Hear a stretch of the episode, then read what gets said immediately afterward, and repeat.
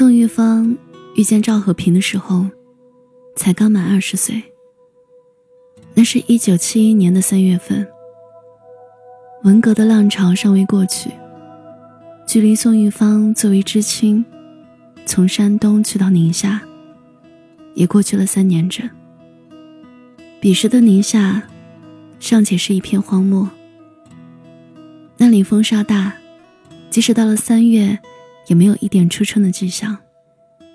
就是在那样一个平淡无奇的午后，宋玉芳捧着一个对上分到的菜馍，蹲在村里一个避风的角落啃着的时候，赵和平从不远处走了过来。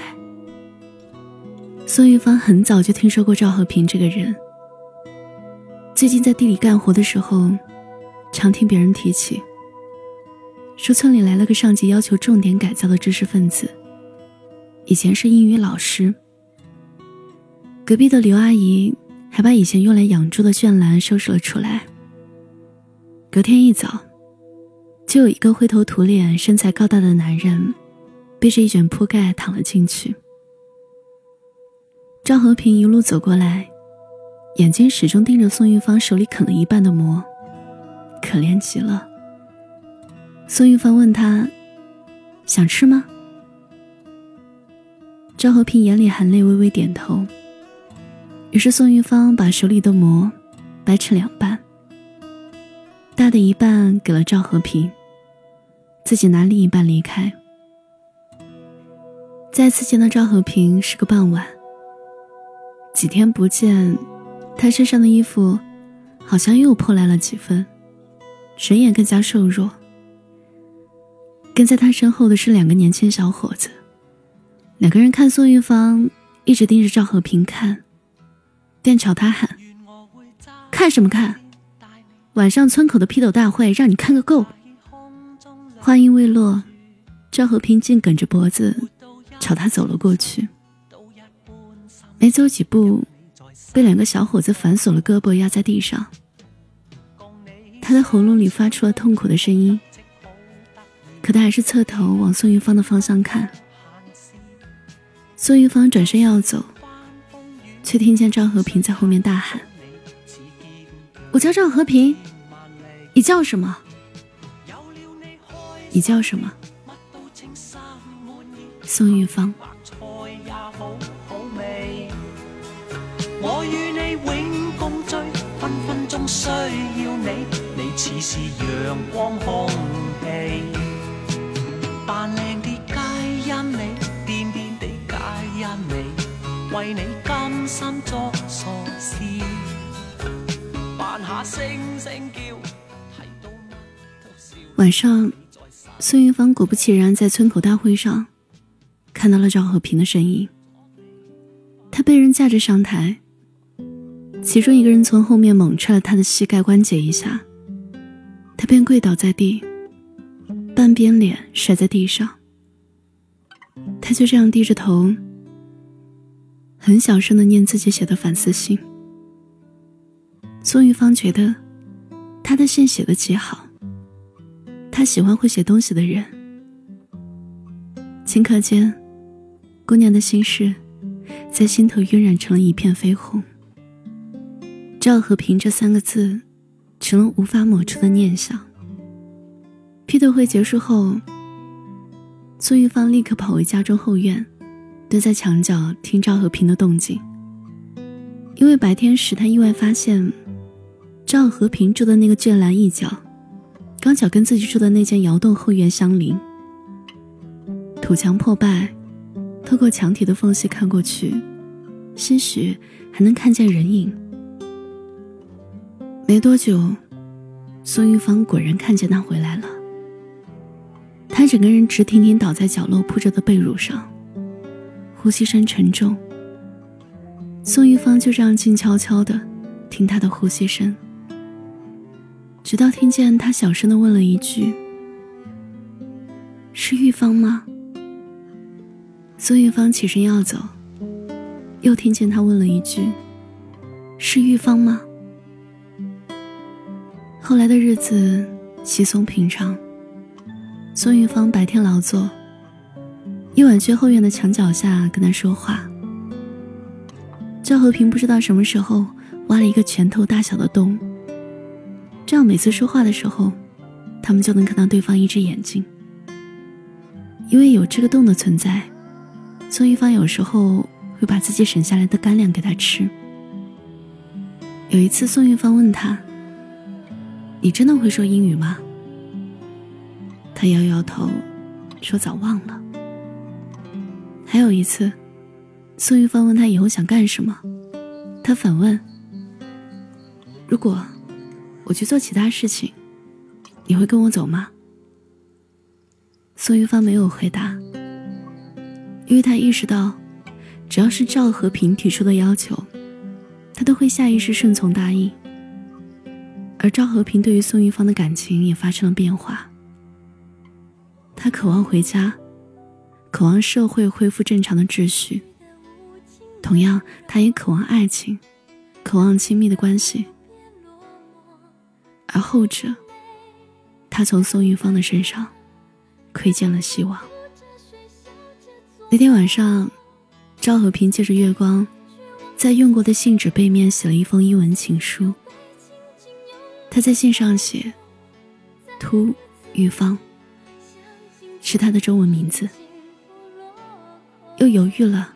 几笔划掉，写上“突玉芳”英文拼音。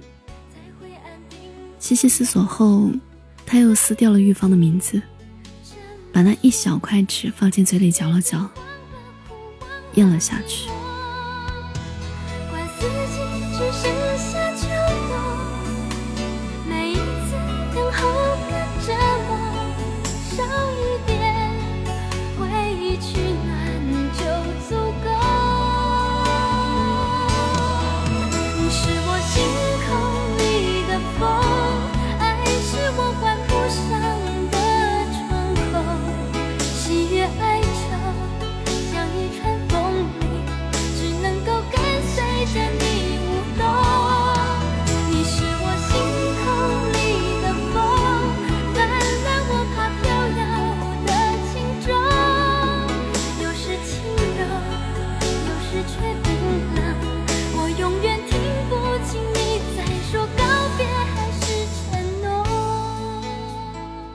一九七三年的一个早春，张和平搬进一个破窑洞的时候，那封英文情书被人发现。听说是在他起床出去的时候，隔壁阿嫂去整理铺盖的时候，在被褥夹层中发现了那封写满英文的信。阿嫂害怕，拿着信直奔大队领导家。张和平被关进小黑屋里。日夜看守，赵玉芳几次去看都被撵走。再见已是一周后，他被人压着走到村口的台子上，上面还坐了村里的领导和县里的领导。其中有个人站起来，对着群众痛斥他的种种行为。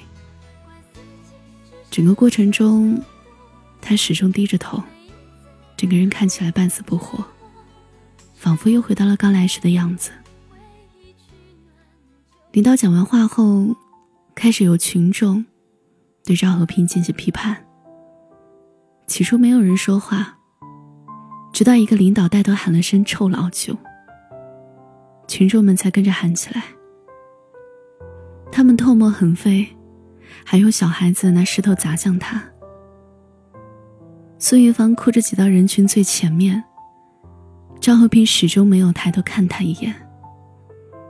宋玉芳跟着群众喊：“你个臭老九！”张和平听到了，他点点头。群众中，不知哪个爷爷喊了一声：“信是写给谁的？”紧接着，所有人都开始问：“信是写给谁的？”孙玉芳跑到台上。跪在赵恒平身边，信是写给我的。苏玉芳被送回山东老家，赵和平不知去向。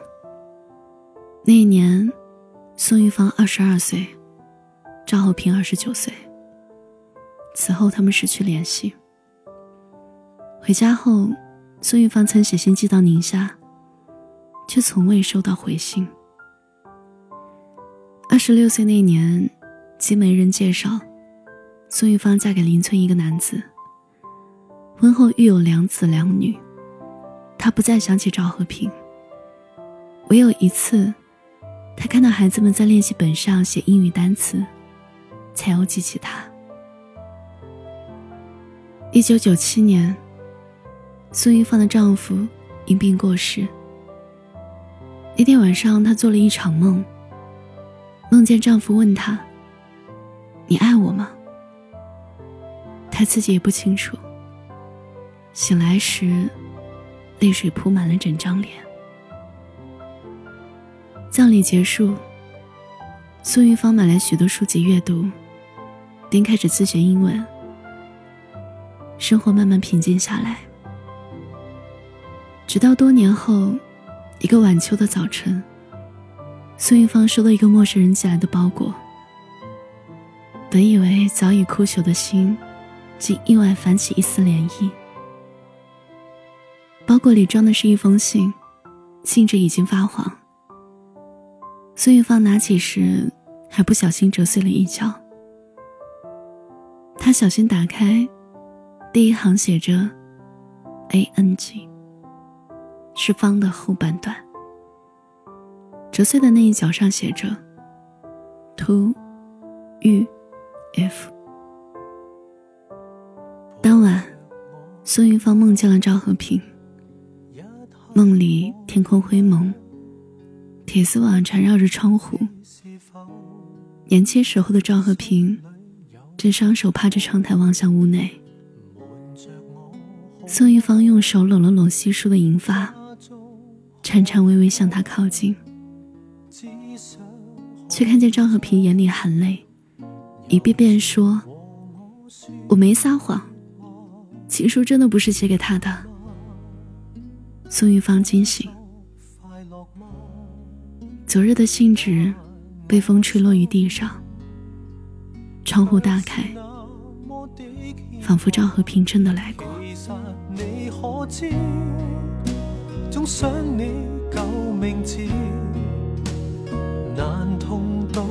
时，却望同到下辈子。Melody，想你不停止。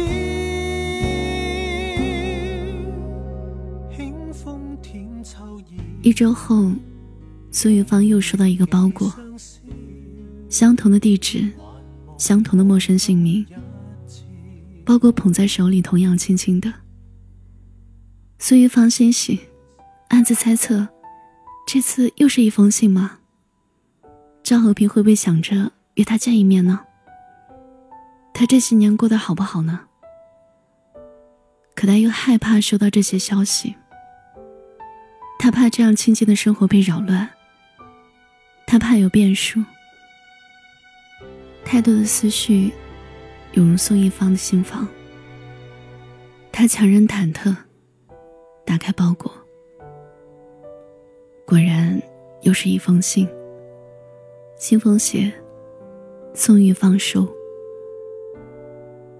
全新的信纸，顺畅有力的男人笔记，写着：“宋玉芳阿姨，展信家，家父赵和平已于两周前病逝，尊请遗愿。”多方打听您的消息，将家父的信寄于您处。如有打扰，还请谅解。祝身体健康。城市正在渐渐变暗，一声婴儿的啼哭打破黄昏的寂寥。窗外一群麻雀叽叽喳喳飞往西北方，那是玉芳和和平出狱的方向。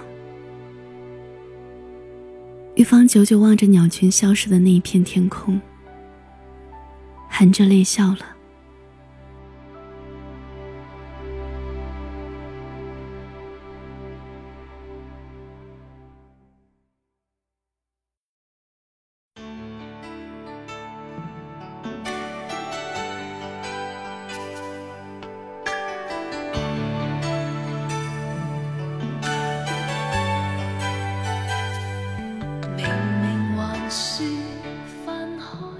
嗨好久不见，我是七景，谢谢你听完我讲的故事。今天讲的故事来自陆西西。收听更多节目，你可以搜索微信公众号“七景”，就能找到我。我等你哦。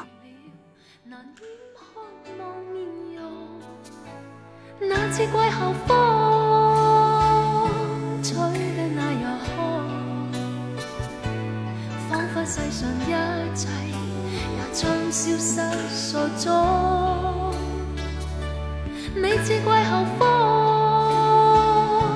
抵挡计划全有无用，然后是场空，加上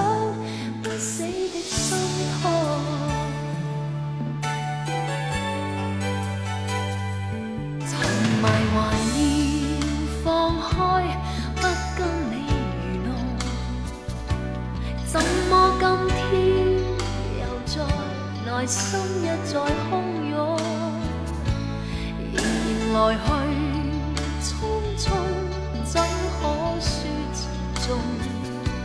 可惜始终被你撩起爱念激浓，这次季候风